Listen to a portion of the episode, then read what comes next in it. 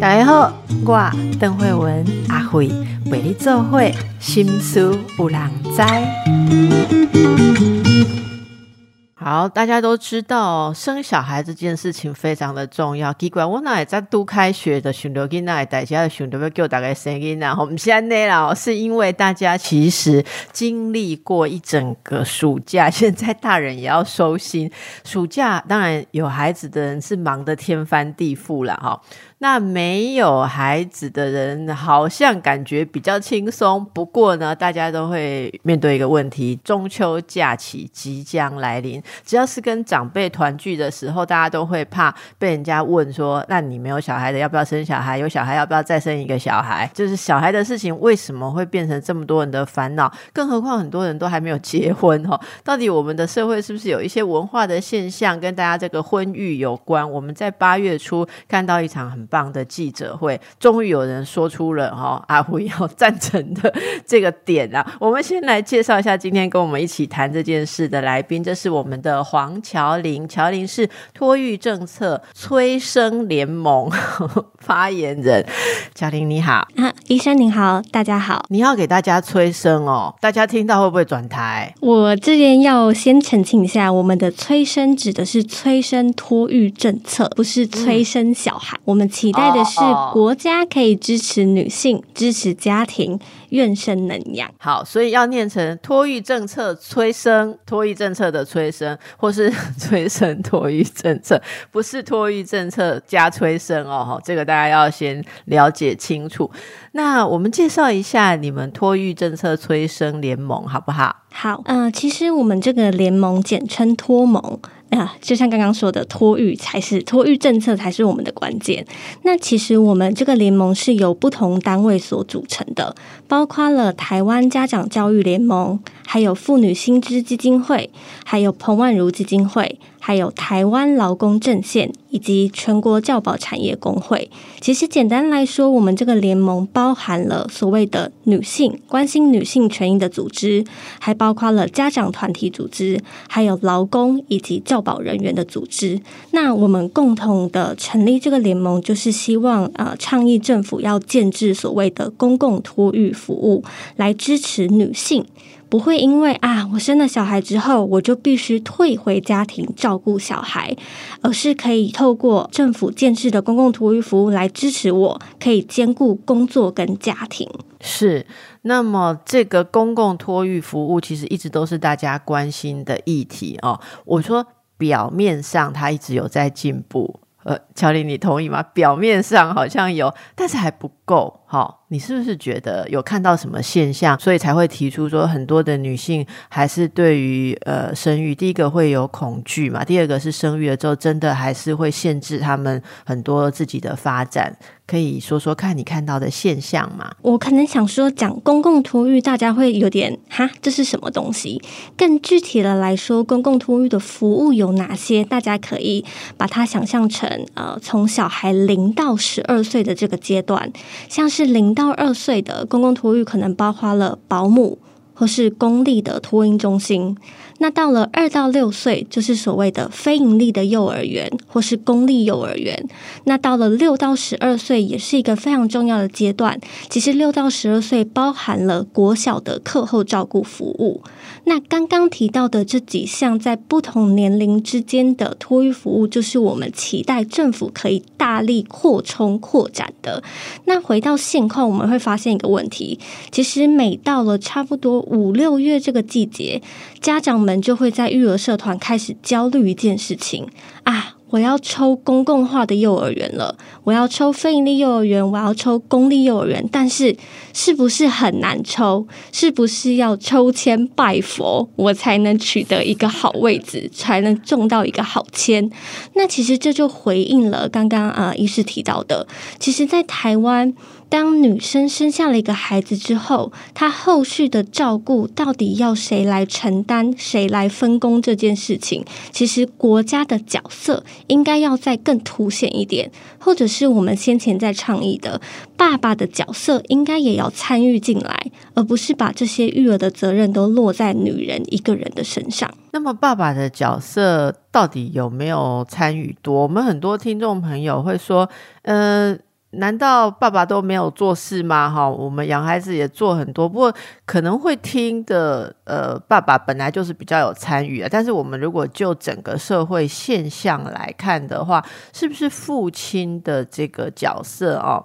呃，我我们要说不不是说父亲不愿意参与育儿，而是这整个习惯文化的分工。有时候父亲可能在其他的方面得不到支持，他就要很忙其他的事情，也不一定。或者在家庭里面哦，这个没有合作的习惯。那这次提出来，我我们看到的是你们托蒙在八月初啊开的这个记者会有主题哦，这个主题很有意思，叫做新婚。育啊，新婚育来挽救台湾的低生育率，那意思就是你们看到台湾低生育率跟婚育的的做法。习惯有关喽。呃，可以简单的来讲一下，就是呃，因为我们一开始提到这个新婚育的时候，大家也会有点哎，有一点问号，想说婚育是什么？其实婚育简单来说，就是所谓的结婚跟生育这两件事情。那其实回到台湾，我们台湾自己的婚育价值到底是什么？其实我们的社会对于结婚成家。育儿有非常多的性别角色的规范，或者是对于什么叫做幸福人生的进度，也会有所预设。就像是，假如你今天是一位男性，你可能就会被期待社会说你要赚多一点钱，你可能要先有房子、先有车子，再来谈结婚。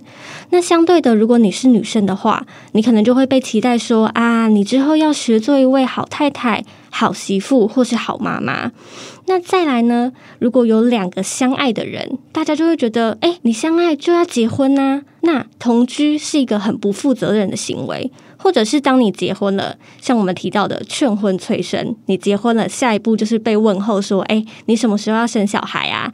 那小孩出生之后，社会又会告诉你说，哎，你千万不要错过他的童年时光，所以妈妈自己照顾最好。但这个时候，我们就忘记了，哎，其实，在家外努力赚钱的爸爸，他正失去了宝贵的亲子时光。所以，对于我们来说，这个长久以来的传统婚育价值，可能有一点点改变，但是它变得不够快速。以至于现在的蛮多的年轻世代，往往还是会被期待进入这种单一、死板、不合时宜的框架。那我相信，一定有人说：“哎，不会啊！就算我进入了这样的框架，但是我还是过得很幸福美满。”但是更多的情况可能是刚刚提到的，男性他可能会被经济压得喘不过气。那对于女性，我们都会说：“啊，你结婚之后，每天可能就要在家里。”跟呃对抗婆媳关系，或是面对每天育儿非常繁忙的生活，那老公呢？他可能永远不懂照顾孩子的累，也不清楚哎一罐奶粉到底要多少钱。那老婆往往可能会用孩子长大的喜悦来掩盖，或者是隐忍心中的不满。那就像刚刚医师提到的，女性生了一胎之后，其实她不会再傻傻的生第二胎，所以我们会觉得这样子的婚育价值应该要有所转变，所以才会在呃八月初，其实八月初刚好是七夕情人节，也是父亲节，所以我们在这个重要的节日里面提出这个新婚育的宣言，想要让这个呃更弹性。更多元的婚育价值可以传递给更多的人，这个真的很有意思哦。你刚刚在讲的时候，我就在想，我遇过的所有因为生小孩而困扰的人哦。你刚刚讲的，我我觉得哦，我建议后面我们再加上一条。你刚刚讲了好几类，对不对？我我觉得后面还有一类是生了小孩之后没有回到家庭自己带小孩的女性啊。那种苦也是非常的苦，应该说，呃，用传统说法叫叫职业妇女。好，那职业妇女生了小孩之后，继续在职场，然后把小孩子呃要委托给就所谓的各式各样的托育服务，但是在这些托育服务的连接还有这个品质不够有保障的状况下，这样子的压力。不亚于在家自己带小孩的压力，然后一方面还是有经济压力，因为小孩送出去托育又多了一份支出嘛。然后这支出，其实我想要跟大家讲，如果听众朋友有感觉，也可以回应一下。这个东西通常不会纯粹加在老公身上，因为大部分的女性，至少我接触的都会觉得说，是我自己不在家里养小孩。不在家里带小孩，所以因为带小孩而增加的支出，例如说私人的。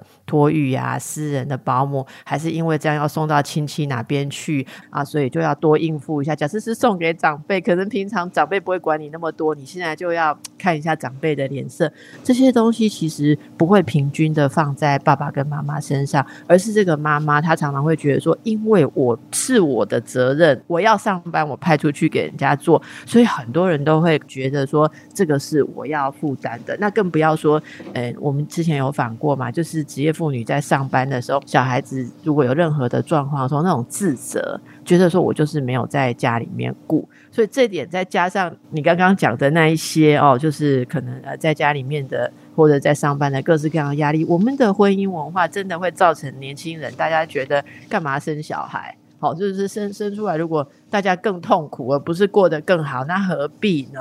所以这一次我们也很高兴哦，本节目可以一起来呃这个。协助再来推广这个新婚育观念啊！好，那我刚刚有感而发讲了一大堆，然后这个是实在是太有感。那么赶快来告诉我们大家哦，你们提倡的这个新婚育宣言有七项，有七项啊！我们一个一个来，慢慢的跟大家一起想想看，好不好？哦，好，呃，刚刚呃，我可能可以先回应一下医生刚刚提到的，就是呃，有些。因为我们的社会还是把育儿的责任推给了女性，所以就算妈妈你要外出工作上班，然后好像托育这件事情就是女人的责任。或者是医师刚刚提到的，呃，因为我们的托育的服务可能某种程度还是会让人有不安心，或者是费用过高等等的问题，所以好像遇到哦小朋友在幼儿园受伤了，然后发生了意外事件，可能那个责任又会推回妈妈的身上，而让女性容易感到自责。但呃，对于我们来说，其实刚刚提到的所谓的公共托育服务。呃，公共托育服务它有的特性叫做平价、优质、普及跟非盈利，但是现况就是这些公共托育服务的量不够多，我们没有办法让家庭的可能走路五分钟就找到一位值得信赖的好保姆，或者是没办法在家里呃，可能也是走路三分钟没办法找到一个值得信赖的幼儿园。那其实回应到台湾的现况，就是我们的托育服务。其实大部分冲刺的所谓的私立的私立的呃医生，你可以想象一下，或是听众可以想象一下，私立的托育服务它的宗旨是什么？它是要赚取利润的。那其实我们台湾私立的托育服务占了七成，公共托育服务只占了三成，所以才会刚刚提到的，我今天要抽公幼，我抽不到。我要抽非盈利幼儿园，我抽不到。那私立的园所，如果他今天是以利润为导向的时候，他某种程度可能就会忘记了，对于照顾来说，最主要的角色是孩子的权益跟孩子的呃生活品质的保障。那私立园所部分的业者，他可能会克扣老师的呃薪水。或者是在呃家长的收费的费用上可能会巧立名目，那回过头来又会让托育服务的呃费用更加的沉重，或者是它的品质更让人质疑，所以我们才会说公共其实公共你就想象它是政府来做的，政府来做的它不可能违法。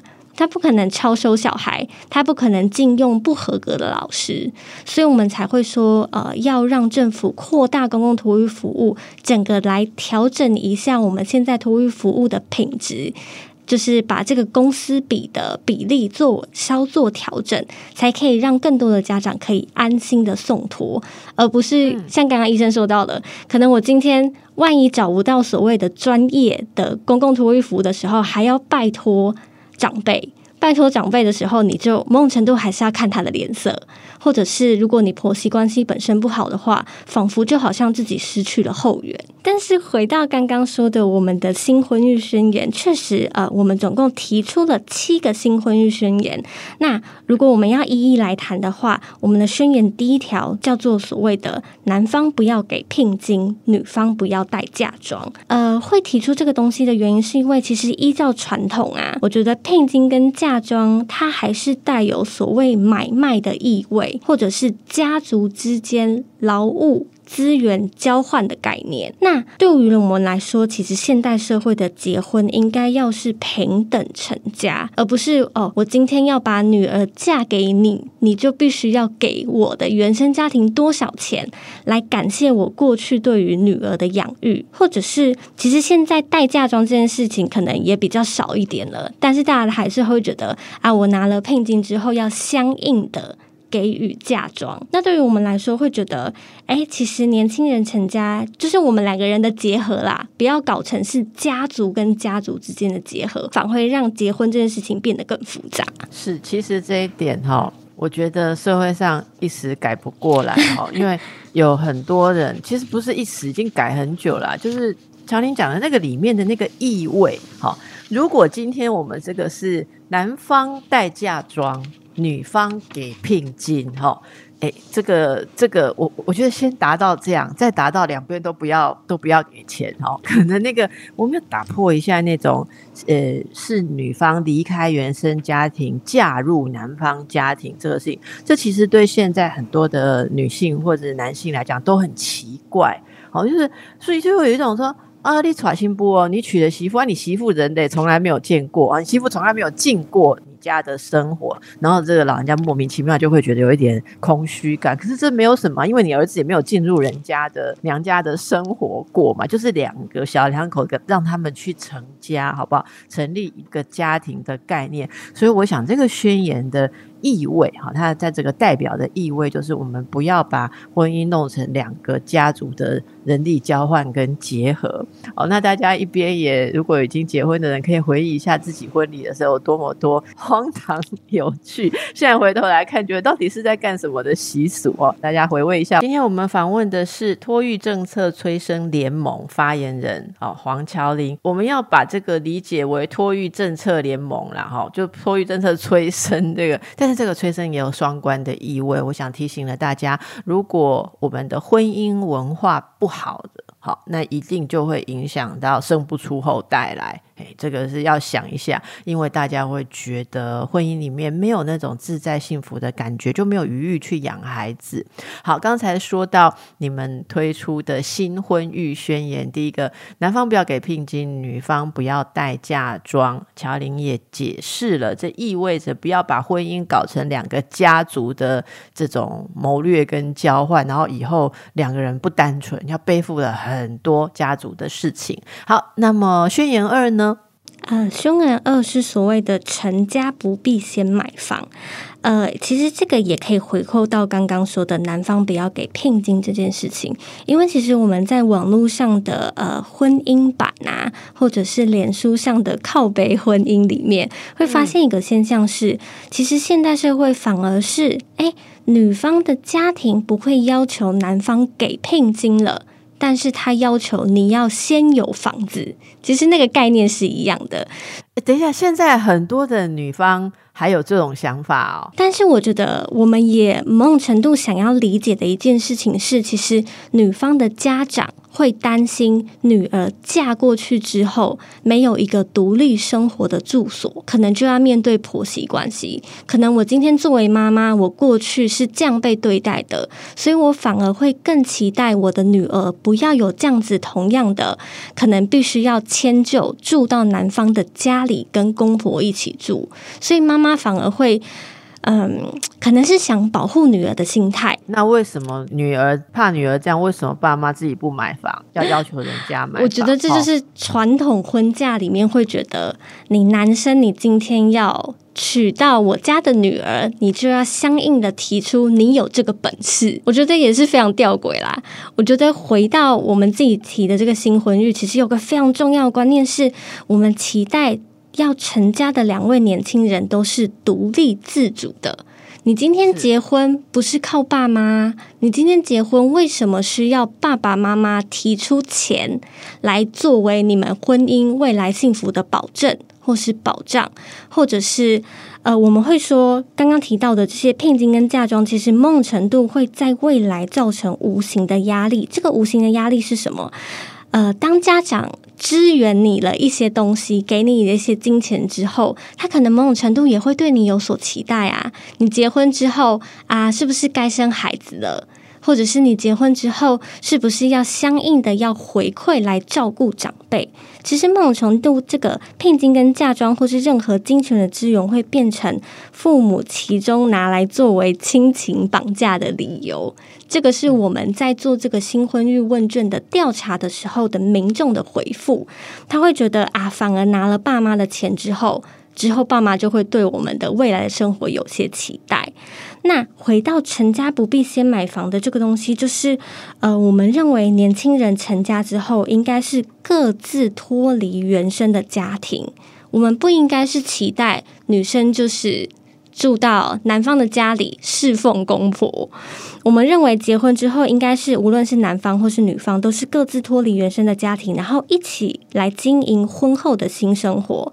那相信观众都会知道啊，现在就是买房压力非常大，但是一定要买房吗？其实租房子也是一个选项，我们可以结婚之后一起租房，再共同赚钱来存所谓的购物基金，让这个。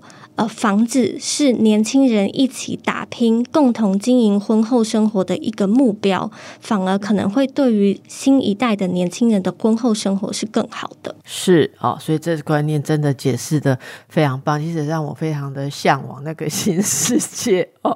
真的来，那接着呢，还有也是关于长辈的哦，哈。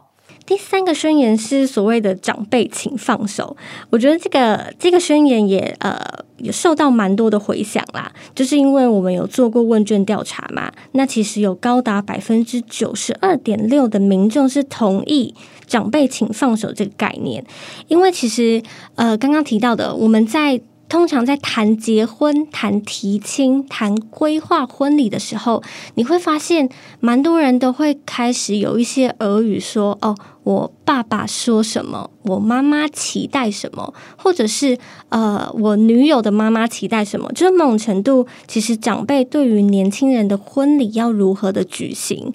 或者是婚礼要如何的筹备，其实蛮多时候都蛮有意见的。而且爸妈某种程度可能是用啊，我都是为了你好的这个态度，想要来主导整个婚礼的大小事，甚至是更夸张一点，有些长辈会将这个婚礼视为养育子女的成果发表会。我相信，呃，会怎样？怎样？就是长辈对婚礼可以。一般然后会会有些什么干涉？我我听过的一个是说，可能年轻人觉得不需要办婚礼嘛，要浪费很多的金钱这样子啊。可是这些父母就觉得说，当然会让人家觉得我的小孩结婚随随便便的，尤其是女方说连一个婚礼都没有哦，就就被人家带走了。可是这都是前面几个宣言，如果我们有实践，就不会有这种感觉，对不对？那呃，我我蛮好奇的哦。因因为那个乔玲，我我想你也蛮年轻的，是比我年轻一辈的人了。那现在的父母对于婚礼是会干涉些什么？呃，我觉得可以从那个呃，我们收到非常多民众的回应来回应这件事情。呃，就像是有些民众回应就说。呃，婚前长辈对整个过程就很有意见。他整个过程指的是双方家长见面的时候就开始了，或者是呢，对于婚礼筹备的内容、婚礼的流程啊、细节呀，其实家长都会有所期待。那就像回应刚刚医生说的，如果今天哇，年轻人只是跑去登记的时候，长辈可能会觉得。会不会被人家说我们是偷偷嫁女儿啊？或者是偷偷结婚，好像有什么见不得人的事。那其实呃，长辈也会期待在这个婚礼的过程中，可能可以邀请亲朋好友啊，一起来祝福，或者是一起来见证这样子年轻人啊，好像长大了。所以我们会觉得，呃，就是年轻人你要展现出独立自主，然后你要自己来出想法、出钱、出力来筹办你自己的婚礼，而也不是像刚刚说的，反而期待长辈你要提供一些金元。嗯，这个我现在想。象这个改变要从哪里发生啦？哈，因为我想长辈不但放手，而且还要疗愈自己的遗憾啊！这个要比较老的人才有这种心情哈。因为假如你知道吗？我们在讲的那些长辈，他们当年的婚礼就是服务长辈，服务他们的长辈，他们就是静静的在那边。然后我二十年前结婚的，你知道吗？我二十年前结婚，我想要搞那个洋派的新娘要讲一段感性的话。大家都瞪大眼睛跟我说：“新娘被恭维，被更小。”就是你不能让人家觉得你是大家闺秀，很有气质吗？你都要当新娘的，新娘最怕的就是意见多啊！就是不是要什么泼水啊，扇子要丢掉，你拢放洗啊，棒险啊！你啊，你跟我围攻，那惊死人！你以后怎么会是贤妻良母？所以我这么会讲话，以讲话为主的人，专门写婚姻两性的人，我我婚礼不能讲话，我一个字都没吐，我整个像哑巴一样从头到尾。后来呢？过了十几二十年，我的学妹学生在结婚的时候啊，新娘是热舞啊、辣舞啊，然后。尬舞啊，然后意见很多啊，发表了很多他自己的感言，感谢自己的爸爸，感谢自己的妈妈，然后跟跟新郎一起在介绍自己的他们怎么认识的影片啊，主持节目啊。可是你刚刚一想，我突然在想说，以后我女儿的婚礼的时候，我能不能放手不要管？我跟你讲，我要疗愈我自己的遗憾，因为我本来一直想，我真正的婚礼是在哪里？对很多长辈来讲，真正的婚礼是在做婆婆的那一天呢，那个才是自己足以自己可以管的，然后可以走来走去，可以抛头露面。还可以讲话。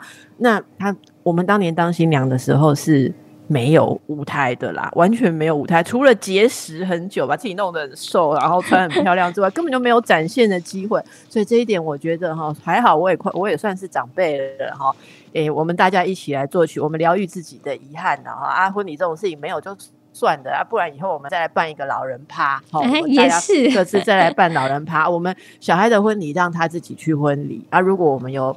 上道的老人觉得不会用奇奇怪怪的眼光来批评我们，来观摩年轻人现在怎么办婚礼。如果我们大家有好朋友带来看，现在年轻人一个年轻人自主的气息的婚礼是怎样，让你的朋友也学习一下，他回去对他的小孩的婚礼会放手。这样就有功德了，我是觉得我往这边来呼吁了哈。那但是大家的那种心情啊，我今天当长辈，我娶媳妇，我嫁女儿，我我我想要有什么样的心情？我们另外办老人趴，好不好哈？叫做诶，叫做嫁女趴，或者诶，这也不要有嫁娶的结婚趴就好了。哎，我觉得叫再生趴，好不好？就是我们的小孩自己成家了，我们再生，好不好？叫再生趴。然后这个我可以跟你来呼吁，哈。但是真的，诶，这个乔丽你要体会一下哦。上一辈人为什么喜欢插手小孩的婚礼？因为呢，他们等待一辈子的事情。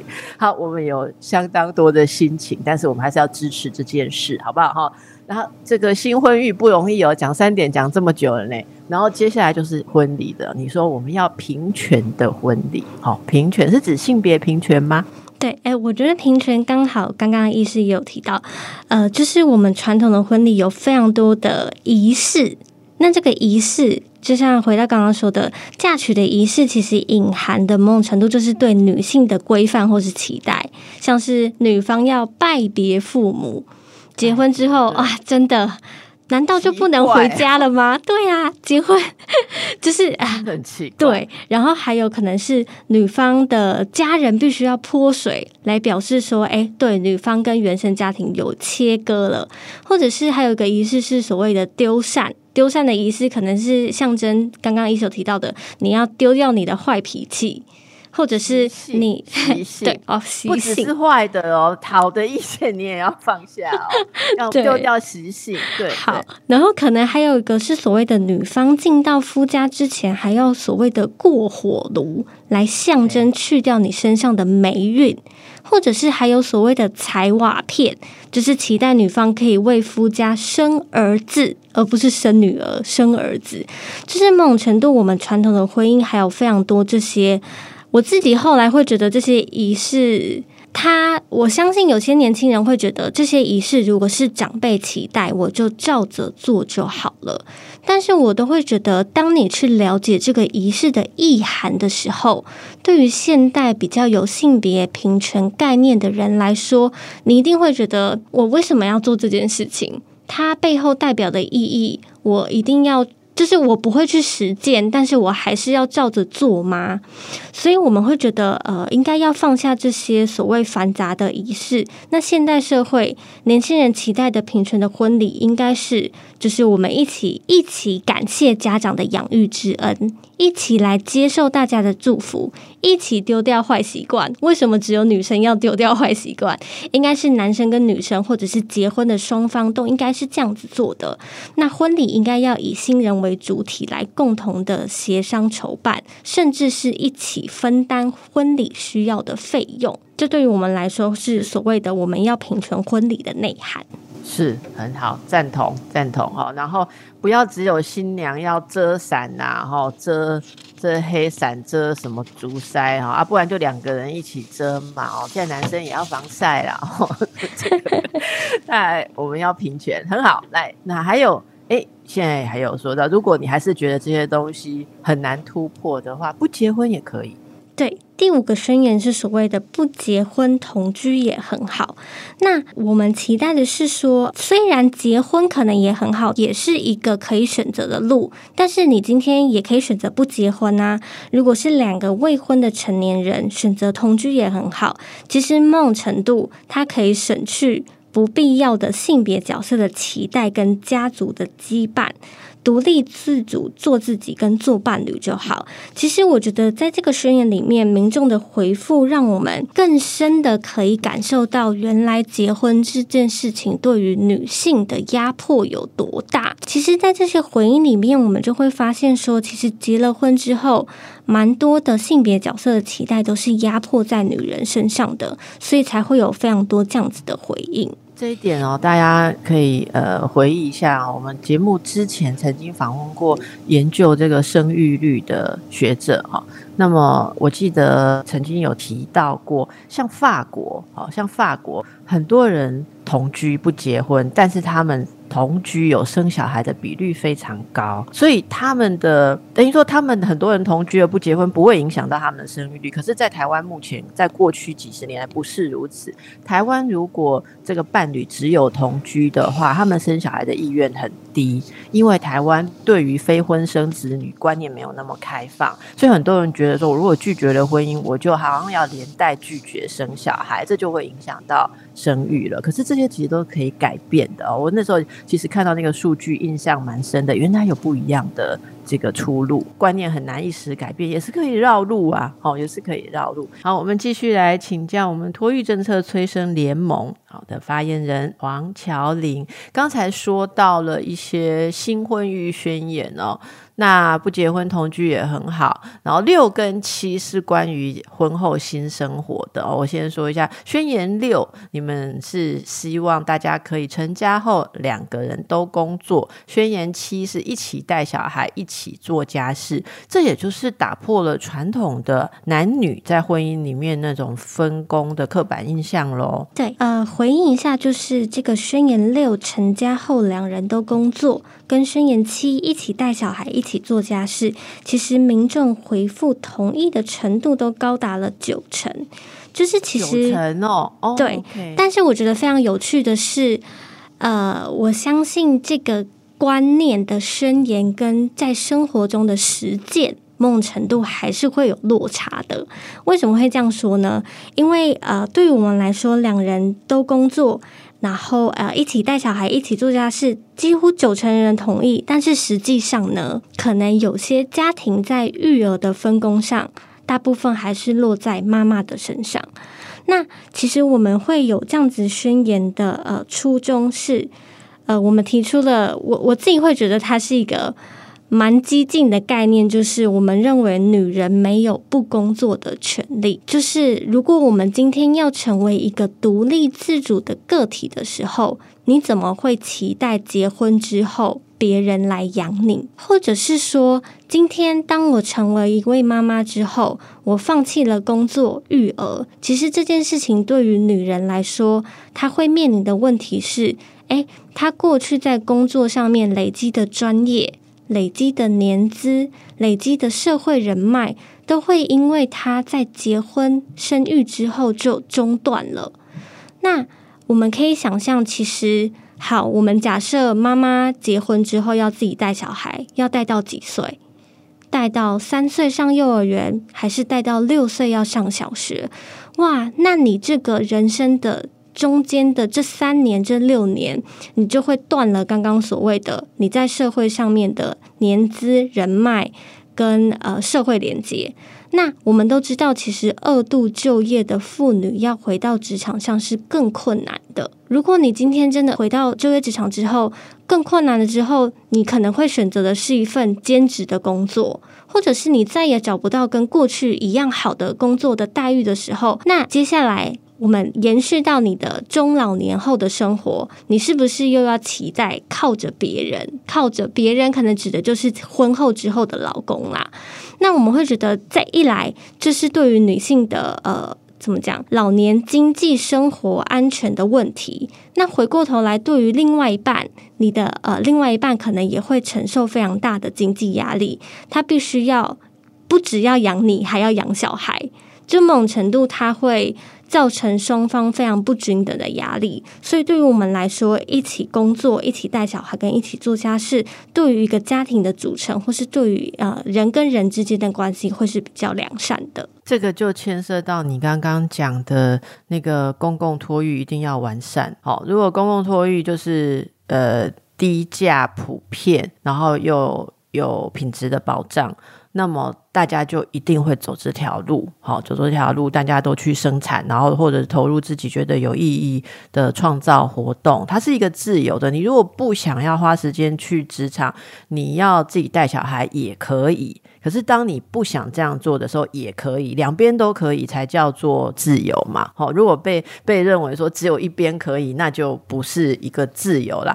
那我其实之前每次我们来宾谈到这个议题的时候，听众都会有一些回应，有时间。边听节目的。很多是在家里面一边忙碌，好，我们节目就是很多人说是一边在做菜一边在听这样子。那听众朋友就会，我想对刚刚那一点很有感，他们会说，我们才没有觉得我们被人家养，我们在家里面做的事情哪有比上班轻松？哈，最讨厌老公觉得我们在养我们，因为他坐在那里吹冷气，然后呃喝个茶，轻轻松松开个会，哈。那我们是一在家里面的话，一个小时，我自己觉得我在。家里面一个小时家务的劳力量、劳力劳心的程度，绝对比我主持任何节目、然后看病人、然后这个教学生来的辛苦啦。好，是是，我我两边都尝试过，我真的是这样觉得。所以，呃，大家一定都觉得这个是。拍戏逃，就是人家觉得人家在养你，可是你被养的好辛苦，明明就是你在养人家，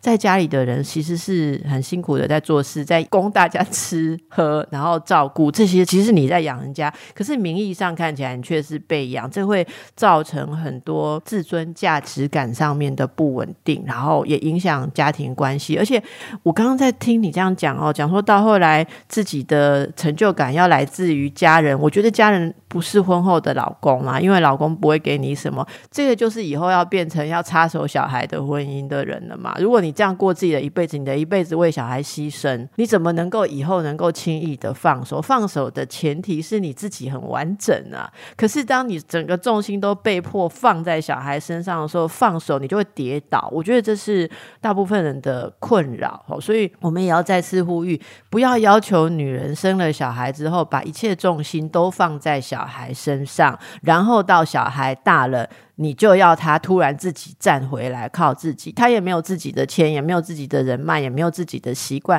根本从来都忘了去关心自己的感觉，这是被强迫的。好，那这怎么能够突然谈放手就放手？我觉得我们一定要双边的去考虑哦。所以这个是关于工作啦。那时间的关系，我们就很快的谈一下。当然，带小孩要一起带，家事要一起做哈。这点还有的讨论吗？这还需要宣言吗？诶，乔丽，你们你们现在的那个周边。年轻的一代难道会认为小孩跟家事不是一起做的吗？呃，我觉得非常有趣的是，呃，刚刚提到的这个，我们问的是，呃，你同不同意嘛？但是在你的价值观跟你的呃同不同意的回应之后，在实践在真正的生活中，可能确实是会有落差。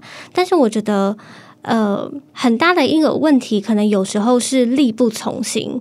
或者是刚刚提到的政府的责任还太少了，为什么会这样说？因为呃，我们刚刚提到的政府应该要做更多的公共托育服务之外，我们其实过去以及现在都还在进行中的是，我们要倡议所谓更弹性的育婴假。呃，会有这样子的呃修法的倡议，是因为我们也会发现现在蛮多育儿家长。在育儿过程中遇到的最大的困难是没有时间陪小孩。为什么会没有时间陪小孩？我们台湾的工时太长了，或者是我们的的制度上面其实没有给家长相应的空间，或者是所谓的有薪的育儿假可以让家长使用。提一个最具体的例子，其实我们现在呃，对于一般劳工，其实有所谓的家庭照顾假，一年只有七天。而且它是无薪的，那你就想象哦，今天小孩上了幼儿园之后，哇，万一呃有有其他的小朋友确诊肠病毒，一次停课就要停七天，就代表你一年七天的家庭照顾假就直接梭哈。那你能保证小孩不会有其他生病的时候吗？那非常有趣的是，我们的制度里却没有提供给育儿家长所谓的有薪的育儿假，呃。我会这样讲的原因是，大家会想说：“哎，不会啊，我们现在不是有育婴假吗？育婴假不是有六个月八成薪吗？但是我们的制度设计中，你请育婴假，你只能以月为单位。那大家就可以想象，我今天只需要一天、两天、三天的呃假期来因应小孩生病。”发烧需要照顾，但是制度却只让我可以以月来选择，是一件非常吊诡的事情。或者是直接来说，它根本不合时宜，它根本就不好用，所以我们才会提出一个，呃，我们直接叫它亲子假。我们希望期待新增亲子假是让育婴假可以以小时或者是以日为单位来使用。哎，大家应该会想说，哎，这听起来蛮合理的啊。如果今天呃只是想要呃晚一点上班，早一点下班，有更多的时间可以陪小孩，或者是有更余裕的时间可以。做交通通勤，从我的公司到幼儿园接小孩，或者是在接好小孩的过程中，再顺便料理一下今天的晚餐，或者是我相信蛮多家长会遇到一个困难，是每天早上都需要把小孩挖起来，就是明明小孩他需要非常充足的睡眠，但是因为家长要上班，然后我还要接小孩到托婴中心到幼儿园，所以我必须很早就把小朋友挖起来，所以某程度我们会认为。制度应该要撑出更多的空间，让父母育儿，所以我们会在制度上面应该要提供更多的支持。好，我们今天听到了这个七个宣言哦，非常有远见的宣言。那呃，跟现实的执行，我想也也要思考一下说。像是一般的企业，哈，有没有跟上这样子的观念，把育儿当成是每个人都可能遇到的事情？那么我们的弹性才有可能增加。好，好，那么今天带给大家这个新的观念，是不是大家可以想一想，也在自己的周边，好看一看，你站在不同的位置，可以怎么样来促成好这个大未来的实现呢？好，我们今天很感谢贾玲来接受我们的访问啊，托育政策催生联盟，我们希望。让未来可以看到社会上更友善的婚姻、更友善的生育环境，祝福大家。